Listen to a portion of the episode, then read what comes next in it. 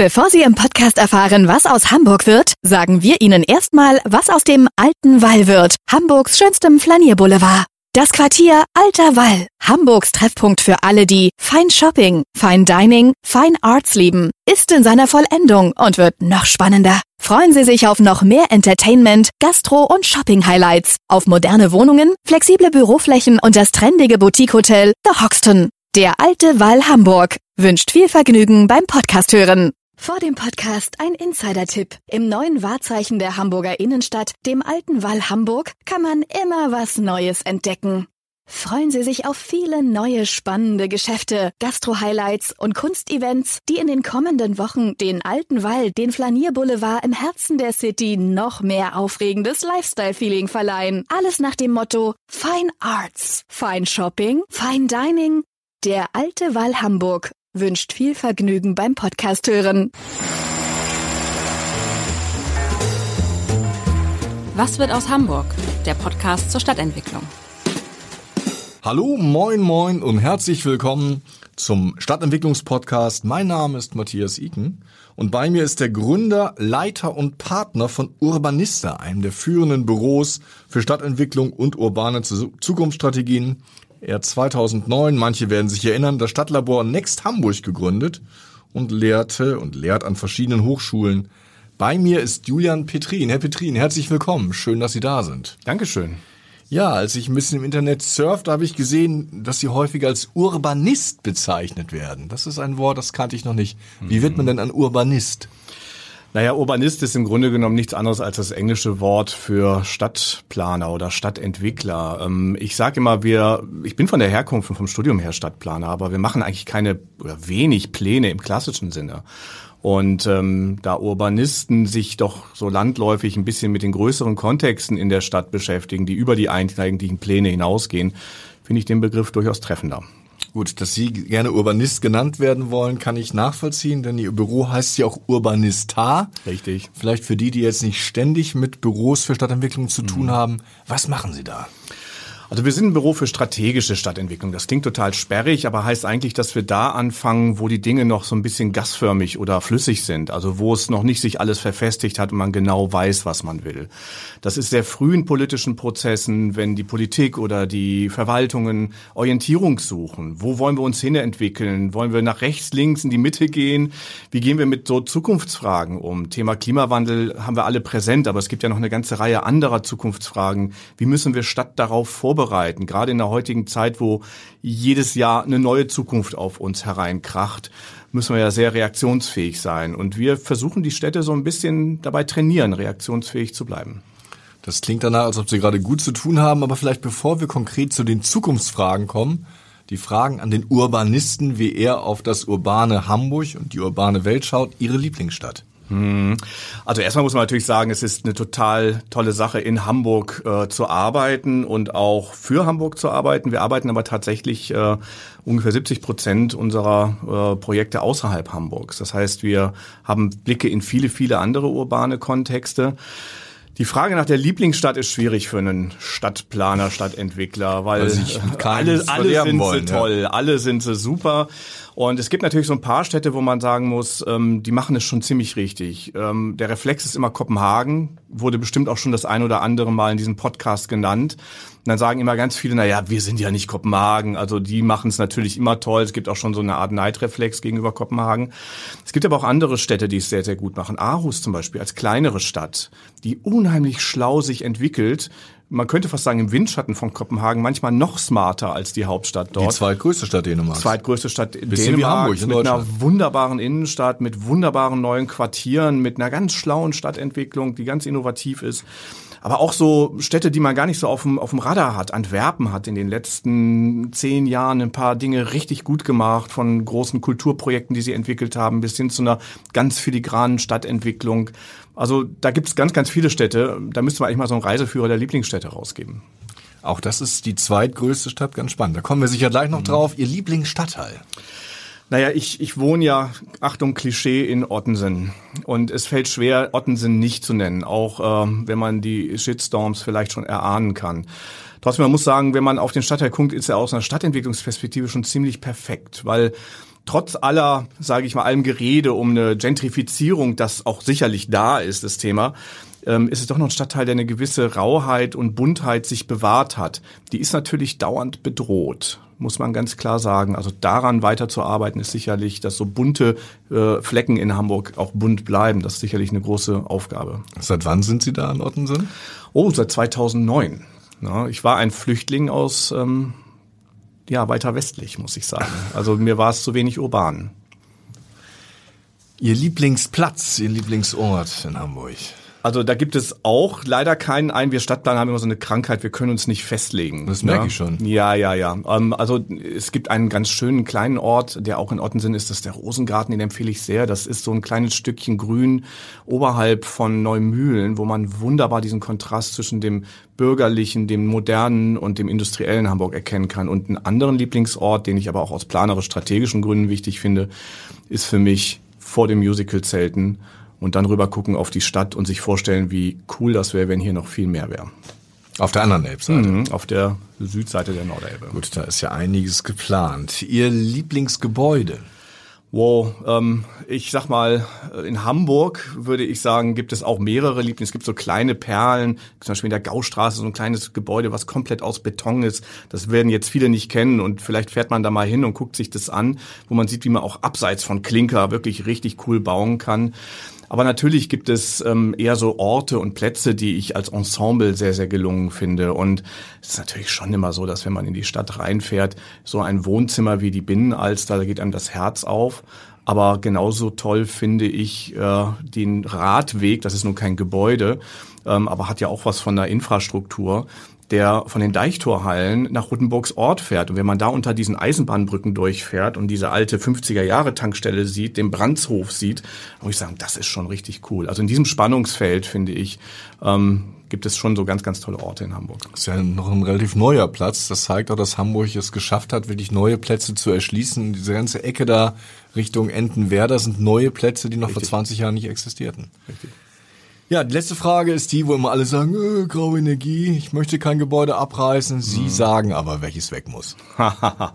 ja, das ist natürlich wirklich schwierig. Also natürlich müssen wir auch noch hin und wieder was abreißen. Ich glaube, wir lügen uns in die Tasche, wenn wir sagen, wir werden nie wieder ähm, irgendwie was komplett neu bauen. Ähm, ähm, trotzdem glaube ich, dass man anders mit dem Thema auch umgehen muss. Das muss ich vorweg schicken. Aber ähm, ich sag mal, es gibt schon ein paar Dinge, wo man sich drüber ärgert, weil sie auch gerade erst in den letzten 20 Jahren vielleicht entstanden sind, wo man es eigentlich besser wüsste. Und das sind so kleine Dinge, Manchmal sind es so Eckgrundstücke, wo dann plötzlich etwas steht, wo man sagt, hier hätte man doch einen viel schöneren Eingang für die Stadt bauen können. Ich nehme mal so ein kleines Beispiel, das ist an der Budapester Straße vorne, dieses Ensemble, wenn man in die Simon von Utrecht Straße reingeht, wo man sagt, wow, so wollen wir St. Pauli entwickeln, auch mit den Nutzungen geht da nicht viel, viel mehr. Sie meinen das Hotel, was eigentlich begrünt ja, sein sollte laut Ausschreibung, aber dann nie begrünt wurde. Genau, also ein interessantes Gebäude kann man es auch so nennen, so würde der Engländer sagen. Ähm, aber ich will es gar nicht so auf ein Gebäude festmachen. Ich glaube, dass wir ähm, an vielen Stellen einfach immer noch ähm, ja in einer, in, einer, in einer anderen Art von Stadtentwicklung unterwegs sind, die nicht mehr unbedingt zeitgemäß ist. Das hat aber auch was mit den Kräften zu tun, die Stadt bauen. Da können wir Planer teilweise auch nur sehr, sehr wenig Einfluss drauf nehmen. Das hat auch was mit Marktkräften zu tun etc., die man schwer nur bändigen kann. Ja, kommen wir mal zu Ihrer Arbeit. Sie sind ja so ein bisschen der Mister Zukunft der Urbanisten. Sie haben Zukunftsszenarien für Freiburg 2040 entwickelt. In Paderborn habe ich gesehen einen Masterplan für das Zukunftsquartier in Hamburg, auch beim Bauforum die Zukunft der Magistralen mitgedacht. Wenn Sie so auf die Zukunft schauen, gibt es da so einen Zukunftsoptimismus oder bröckelt er jetzt? Also es fällt schon schwer, rein optimistischen Blick in die Zukunft zu haben. Und ähm, es gibt schon gerade jetzt zum Thema Klimawandel, muss man sagen, ähm, ist es schon auch sehr ernüchternd zu sehen, in welch kleinen Schritten wir oft nur vorankommen, auch auf der Ebene der Stadtentwicklung, wenn es darum geht, ich nehme es mal ein Beispiel, motorisierten Individualverkehr ein Stückchen zu bändigen. Und das ist nicht ein Hamburger Thema, das ist überall das gleiche Thema, ne? dass wir sozusagen große Meterschritte planen, aber dann uns in Zentimetern vortrippeln, manchmal auch sogar wieder zurücktrippeln. Ne? Also dass man tatsächlich in einem ähm, Quartier wie Ottensen nicht mal die 50 Meter Straße rechtssicher ähm, sperren kann, das ist schon erschreckend. Wie wollen wir dann die großen Fragen irgendwie, irgendwie in den Griff kriegen? Sie haben ja ganz viel mit, mit Stadtforschern zu tun. Nehmen Sie da auch das wahr, was äh, manche schon am Horizont aufziehen sehen, nämlich doch wieder eine Flucht Richtung Land, ins Grüne hinaus, weil Stadt zu anstrengend, zu trubelig, ja, zu unbequem wird? Ähm, natürlich äh, gibt es das Phänomen, in Wahrheit gab es das auch schon vor Corona. Es wird ja viel gesagt, dass das seit Corona so ein Riesenthema ist, dass die Leute die Stadt satt haben. Ähm, es gab schon vor Corona und in gewissen Lebensphasen gibt es immer diesen natürlichen Drang raus ins Grüne, so mein Safe Space mit dem Garten drumherum, wo die Kiddies dann irgendwie rumlaufen können. Ähm, insofern glaube ich nicht, dass das ein Großtrend ist, dass die Städte an Attraktivität verlieren, weil man muss eines sagen, sie sind nun mal der Ort, wo viele Dinge doch passieren, auch sozioökonomisch passieren. Und das zieht Menschen an. Es zieht Menschen in gewissen Lebensphasen an. Und ähm, wir haben auch viel in den letzten Jahren an Preisflucht gesehen aus den Städten, dass Menschen sich die Städte einfach nicht mehr leisten können. Wenn wir das in den Griff kriegen, dann ähm, wird auch gewisse Preisflucht wieder abnehmen. Insofern, das macht der Markt ja gerade. Also genau, wir versuchen. Sehen ja, Sie ja. wahrscheinlich das äh, mit Wohlwollen, dass die Preise sinken, oder? Äh, ja und nein. Ähm, natürlich ähm, ist es ambivalent, weil auf der einen Seite ähm, äh, ist es so, dass auch Bautätigkeit gerade erlahmt. Und wir haben ähm, nicht nur die Bundesziele, wir haben ja auch die die Ziele in Hamburg mit den 10.000 Wohnungen, äh, die im Jahr hier produziert werden sollten. Und momentan ist es ja wirklich schwierig unter den Marktbedingungen, aber auch den, sage ich mal, allgemeinen Bedingungen der, der, der Bauindustrie äh, zu planen und zu bauen. Und viele Projekte sind ja doch momentan eher auf Pause gesetzt. Und das ist natürlich sehr bedenklich in einer Stadt, wo wir eigentlich immer noch eine in vielen Marktsegmenten eine Wohnraumknappheit haben. Ja, das Stichwort ist ja multiple Krise. Wenn ich eine ähm, Krisenerscheinung mir anschaue, dann sind wir schnell hier in der Innenstadt, mhm. worüber schon viel geredet worden ist und wo auch noch viel geredet werden muss.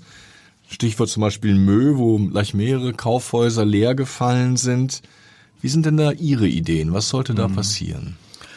Also wir arbeiten momentan viel in, in Innenstädten, teilweise auch in Innenstädten, wo die Probleme noch viel, viel manifester sind als in Hamburg. Weil man muss ja sagen, dass äh, Hamburger Innenstadt zwar in Teilen Probleme hat, aber in anderen Teilen immer noch ganz gut funktioniert.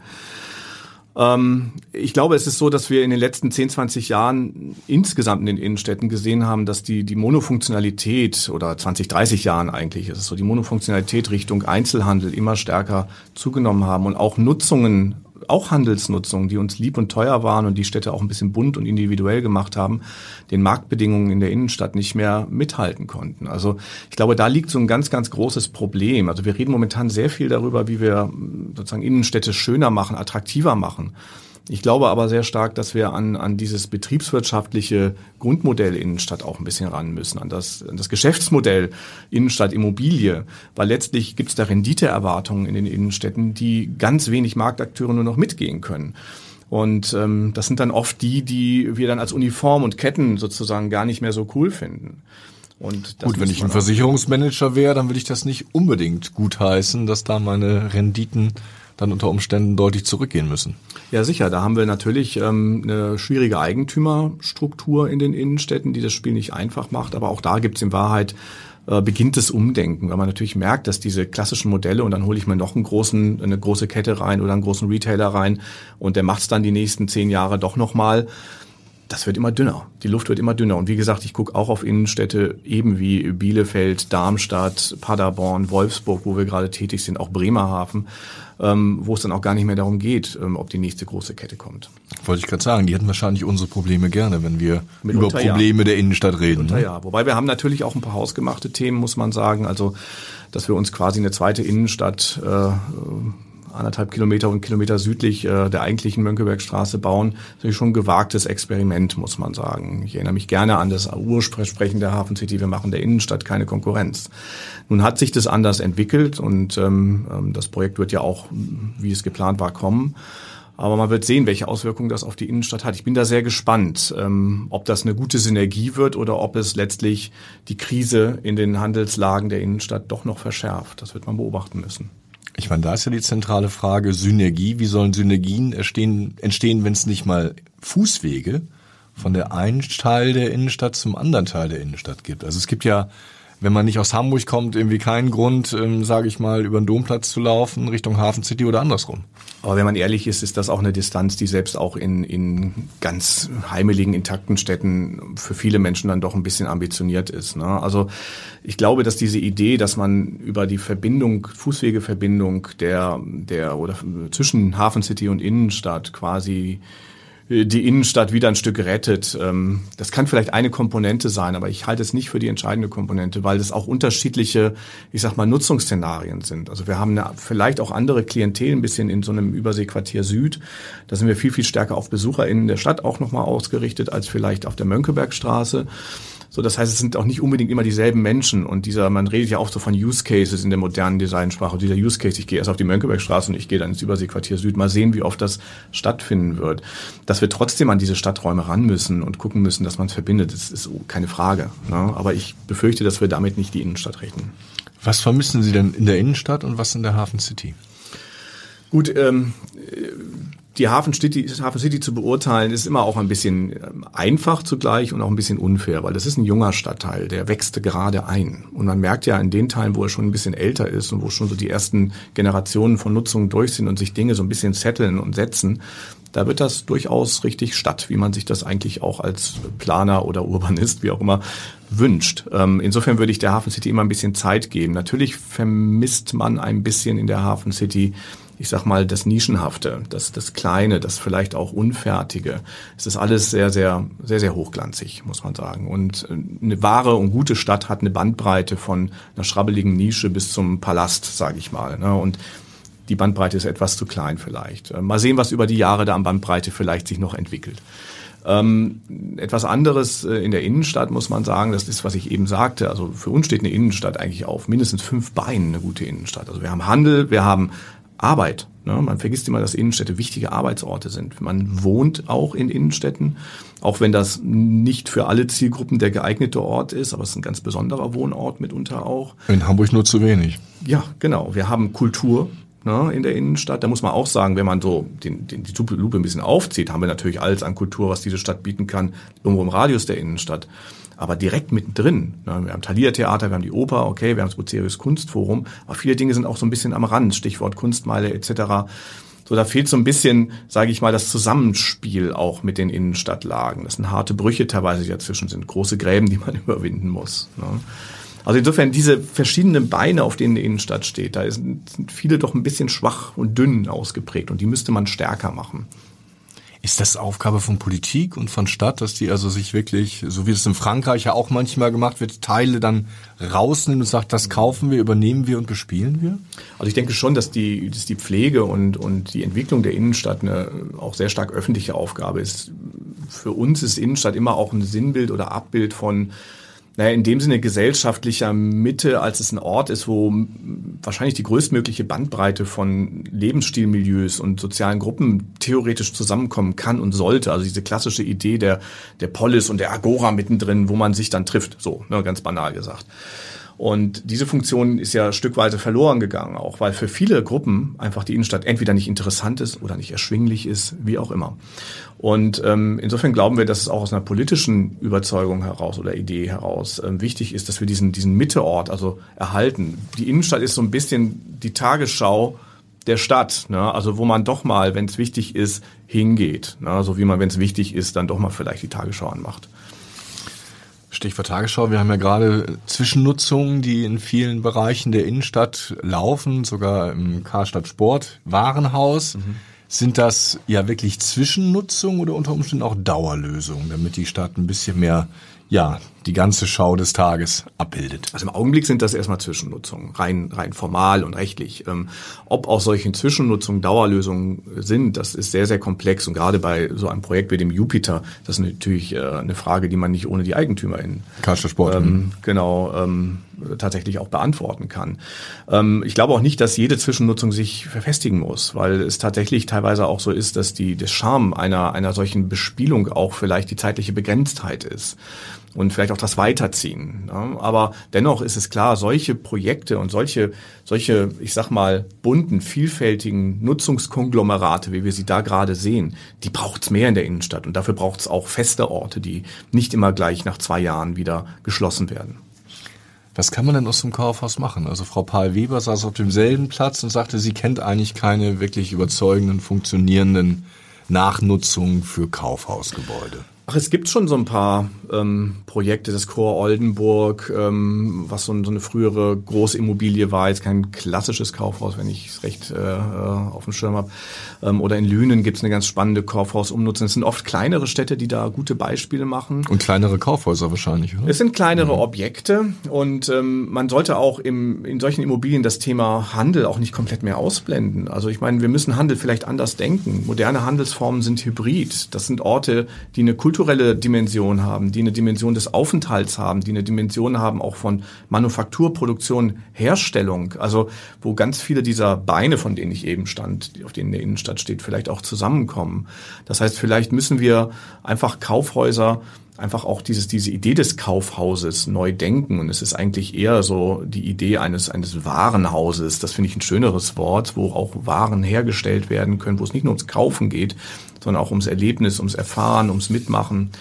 Das sind, glaube ich, ähm, äh, äh so, so Nutzungsszenarien. Was man grundsätzlich sagen muss, Kaufhäuser sind keine einfachen Immobilien, ne, mit diesen Gebäudetiefen, mit diesen endlosen Etagen, mit den schwierigen Zu- und, und, und Abgangssituationen. Ähm, da muss sehr, sehr viel teilweise angefasst werden. Das ist natürlich auch eine ökonomische Frage.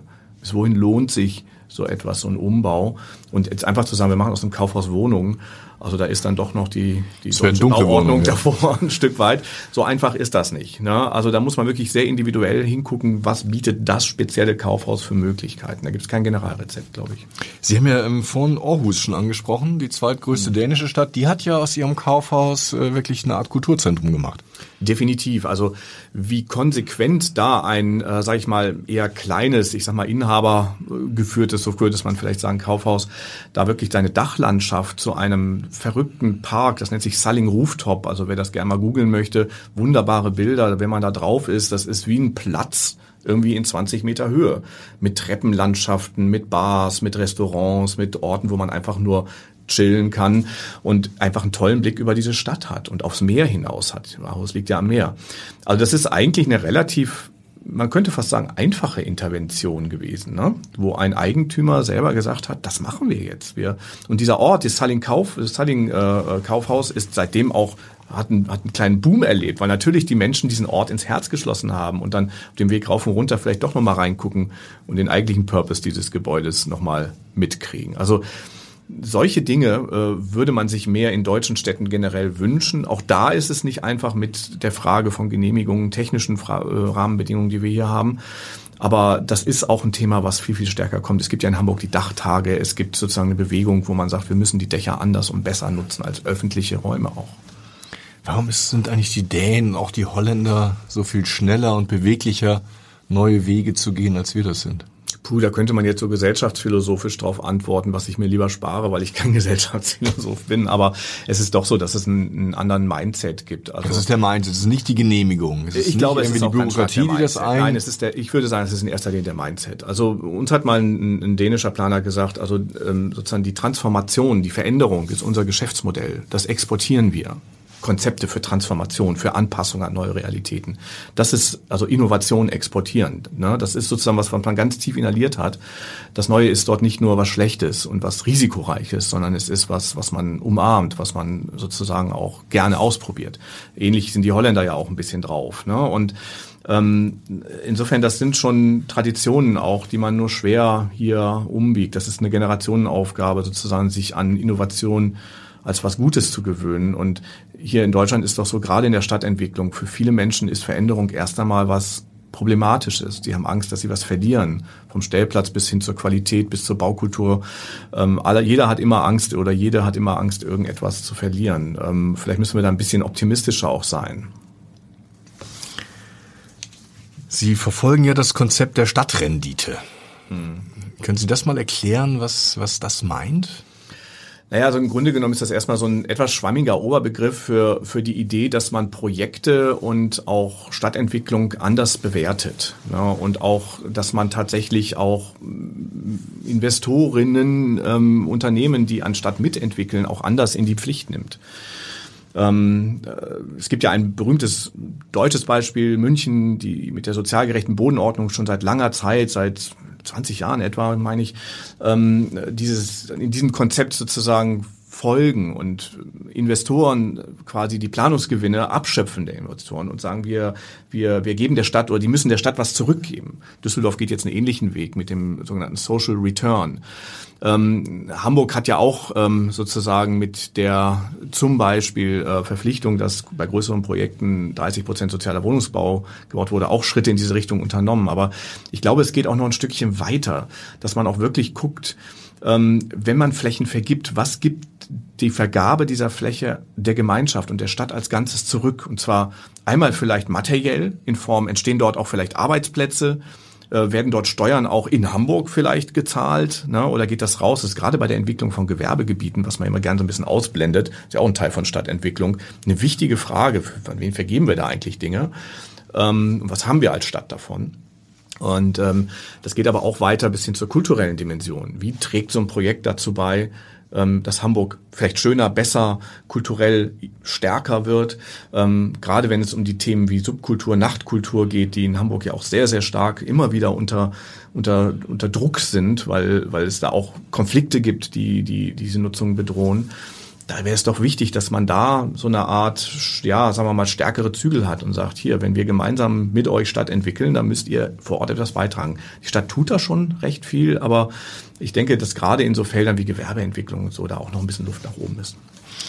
Sie haben sich ja seit langem so auch der Bürgerbeteiligung verschrieben. 2009 haben Sie ja das international beachtete Labor Next Hamburg auf den Weg gebracht, wo auch die Bürger ihre Ideen einbringen sollten. Das ist dann ja sehr gut gelaufen. Was sind denn so Ideen, die so in Ihrem Kopf geblieben sind, wo Sie sagen, ähm, da müssen wir noch stärker werden? Mhm.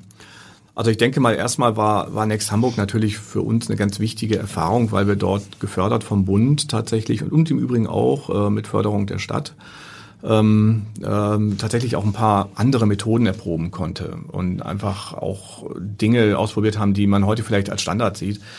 Ähm, und ähm, insofern war es sehr, sehr hilfreich, um Beteiligung auch mal ein Stück weiterzudenken. Auf der inhaltlichen Ebene haben wir haben gerade jetzt nach zehn Jahren, die Bürgervision ist vor zehn Jahren rausgekommen, nochmal geguckt, das sind doch viele Dinge, also so 20, 25 Prozent der Dinge, wo man sagen würde, die sind in irgendeiner Form aufgegriffen worden, umgesetzt worden. Natürlich nicht, weil es Next Hamburg gab, weil da sind ja auch viele Dinge reingeflossen, die damals schon vielleicht irgendwie in der Luft lagen. Zum Beispiel? Naja, also wir haben zum Beispiel das Thema der Dachnutzung, dass das jetzt so, so eine Selbstverständlichkeit ist. Siehe zum Beispiel Paloma-Quartier, wo wir plötzlich ein Basketballfeld aufs Dach kriegen oder solche Dinge.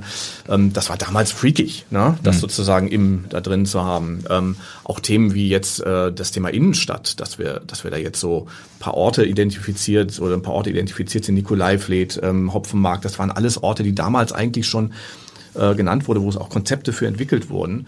Ähm, es gibt andere Themen, wo man sagt, die, die, die sind anscheinend schwierig zu realisieren. Das fängt an bei irgendwelchen Überdeckelungen von Gleisanlagen am Hauptbahnhof, wo es damals schon Thema war und wo man merkt, oh, jedes Mal, wenn das aufgebracht wird, es scheitert doch wieder an, an sage ich mal, unterschiedlichen Limits. Ähm, und natürlich so Großthemen wie, dass man Hafen und Stadt besser zusammendenken muss. Das ist natürlich das dickste Brett, was diese Stadt ähm, äh, sozusagen, oder eines der dicksten Bretter, was diese Stadt bietet wo ähm, Bewegung reinkommt, aber ähm, noch nicht so, wie man sich das vielleicht wünschen würde.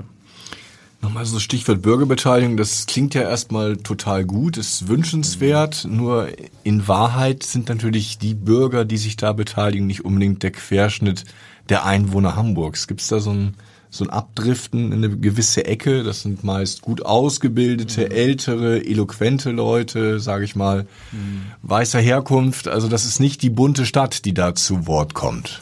Ja, und es hat sich auch verändert. Also man muss klar sagen, dass wenn man 2009 anguckt, hatten wir ein anderes Klima. Damals gab es zwar auch schon das Phänomen der WutbürgerInnen, äh, Stichwort Stuttgart 21 war gerade heiß, aber dennoch, wir haben heute nochmal eine ganz anders aufgeladene öffentliche Debatte. Das heißt, mit gewissen Dingen würde man heute nicht mehr so naiv vielleicht reingehen in, in solche öffentlichen Diskussionen, wie man es damals gemacht hat.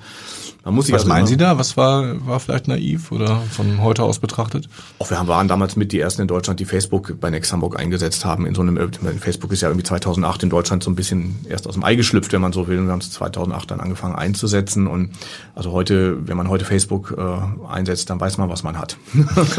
so, dann äh, braucht man dickes Fell, sage ich mal. Und das bringt einem auch nicht mehr so viel. Und also da merkt man auch so gewisse ähm, sage ich mal, gerade das Thema, wen erreichen wir eigentlich und welche Verzerrungen haben wir eigentlich in diesen Beteiligungsprozessen. Ähm, da muss man sehr, sehr genau hingucken, weil wir sowohl was äh, die transformativen Milieus, wie man es so schön nennt, also die Leute, die Veränderung super finden und am liebsten alles verändern wollen, ähm, sozusagen überrepräsentiert sind in vielen Prozessen, wie aber auch die Konservativen, die alles verhindern wollen. Ne? Und oft stehen sich diese Lager auch recht unversöhnlich gegenüber heute. Und wenn man dann mal reinguckt in so gewisse Facebook-Gruppen oder auch ähm, Twitter-Accounts, und sieht, wie, mit welchen wirklich ähm, hässlichen kommunikativen Wegen da Meinungen ausgefochten werden, da merkt man doch, solche, solche Medien sind schwer nur noch handelbar in Beteiligungsprozessen. Und wir sind inzwischen so, dass wir viel, viel zielgenauer versuchen zu arbeiten, viel, viel intensiver, viel, viel auch geschütztere Räume bieten, wo man nicht die Gefahr hat, dass einem auf irgendeiner Bühne irgendjemand äh, irgendwie die Knie weghaut, ne? weil das passiert natürlich. Und ähm, es es geht auch darum, dass wir mehr in Aktion kommen und weniger nur noch reden darüber. Wir haben sehr, sehr viel in den letzten zehn Jahren darüber geredet, wie soll unsere Stadt werden, wie Hamburg 2030, 2040, 2050, alles super toll. Aber letztlich wollen die Menschen auch Veränderungen vor Ort erleben und sie wollen sie auch mitgestalten. Das heißt, dieses tiefer reingehen, dieses wirklich, wir haben jetzt in den letzten Jahren auch Reallabore mal ausprobiert. In Ottensen mit sehr, sehr schmerzhaften Erfahrungen, aber auch in Essen, in, in Offenbach zum Beispiel mit sehr guten Erfahrungen, wo man wirklich merkt, Selbstwirksamkeit vor Ort herstellen, dass die Menschen merken, wir können hier ein Stadtstück Straße umgestalten und haben selber wirklich was geschaffen. Das ist das, was viele Menschen eigentlich auch heute wollen.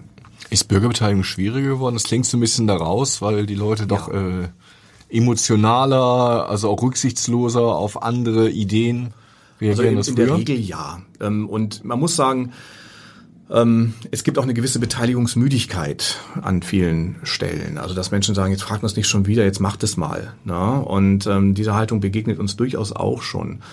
Und es gibt auch ein paar Themen, wo ich sage, da liegt das dicke Brett nicht dabei, dass wir zum x Mal fragen müssen, wie denn die Innenstadt aussehen sollte, weil in Wahrheit gibt, wissen wir das aus vielen, vielen Prozessen. Natürlich ist das an jedem Ort ein bisschen anders sondern äh, das dicke Brett liegt da, äh, sozusagen diese Eigentümerstrukturen aufzubrechen, die sogenannten Stakeholder-Landschaften, also die, die ein Interesse und teilweise auch materielles Interesse haben, an einen Tisch zu bringen, so wie das die Innenstadtkoordinatorin jetzt macht, ähm, um wirklich zu gucken, wie kriegen wir da die, die, die Barrieren aufgeknackt. Ne? Also sozusagen ein Stück in die Umsetzung gehen mehr.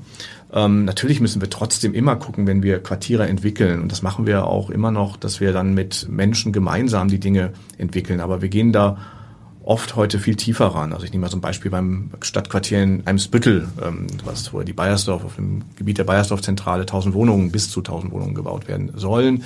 Ganz intensiver Beteiligungsprozess, wo die wirklich, die Leute ganz intensiv auch selber mit so in einem ganz frühen Stadium schon mal so ausprobieren konnten und selber auch damit sehen konnten, in welcher Art kann man denn da so viel Wohnungen auf so ein Quartier bringen und selber mitbauen und basteln konnten selber aber auch im Wettbewerb dann mit sozusagen auf die Entwürfe gucken konnten. Und wir hatten BürgerInnen, die auch Teil der Jury waren, also auch dieses Stück mitentscheiden vielleicht auch mit reinzubringen, solche Prozesse. Das ist viel, viel wichtiger als dieses generelle immer nur, wie hättet ihr es denn gerne? Ja, spannendes Resümee zum Thema Bürgerbeteiligung. Vielleicht ganz zum Abschluss nochmal, weil wir vorhin so durch die Stadt gelaufen sind und wenn man Hamburgs Innenstadt sieht, denkt man ja eigentlich, das ist ja ein Postkartenmotiv. Viele andere Städte wären froh, mhm. wenn sie es auch so hätten.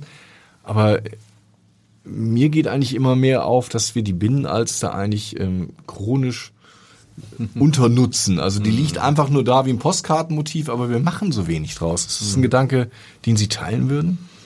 Ja, es ist wahrscheinlich nicht das, das schlimmste Problem, was diese Stadt hat, weil wie gesagt, ich sagte es ja eingangs, es ist ja trotzdem ein Ort, wo, wenn man lang geht, sagt man immer, hey, guck mal, ist doch super, wenn man mit da Gästen lang geht. Aber natürlich machen wir nicht, nicht genug draus. Aber das gibt es, das gibt es ganz häufig. Ich bin hier eben bei Ihnen im Haus hinten an den Nikolaifleet mal durchgegangen. Na, da fährt die U-Bahn lang, da gibt es das Wasser unten, da gibt es gegenüber eine Häuserzeile und es gibt eine wirklich sich selber überlassene Betonfläche, wo ich sage, warum bauen wir da nicht irgendwie, machen wir da nicht ein kleines Café oder einen Aufenthaltsort hin, wo man einfach ein bisschen Trainspotting machen kann und Waterspotting machen kann. Das kann man nämlich da beides und im Sommer vielleicht auch einen geschützten Ort mit ein bisschen Schatten hat, wo man gerne verweilt. Also diese kleinen Nischen auch rauszukitzeln.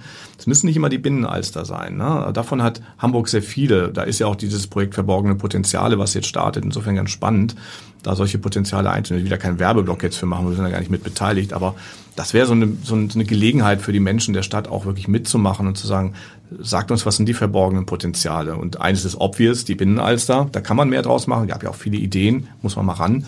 Aber diese vielen kleinen Orte in der Innenstadt auch noch aufzuspüren, wo was geht und womit wir die Innenstadt reicher und bunter machen, das wäre doch, wäre doch auch toll. Ein Plädoyer auf dem Wasser, mehr zu machen. Ja, vielen Dank, Herr Petrin. Und wir sind gespannt auf die verborgenen Potenziale, die jetzt in Zukunft hier in Hamburg genutzt werden. Dankeschön. Weitere Podcasts vom Hamburger Abendblatt finden Sie auf abendblatt.de slash podcast.